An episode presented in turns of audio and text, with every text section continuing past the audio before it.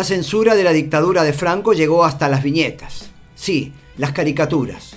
Un funcionario se encargaba de ir a las redacciones para alisar bustos y derrieres y no enseñar más de lo autorizado. Ninguna mujer debe mostrar pechos ni trasero. Hacerlo sería terrible para la moral del español del futuro, decían. Oh,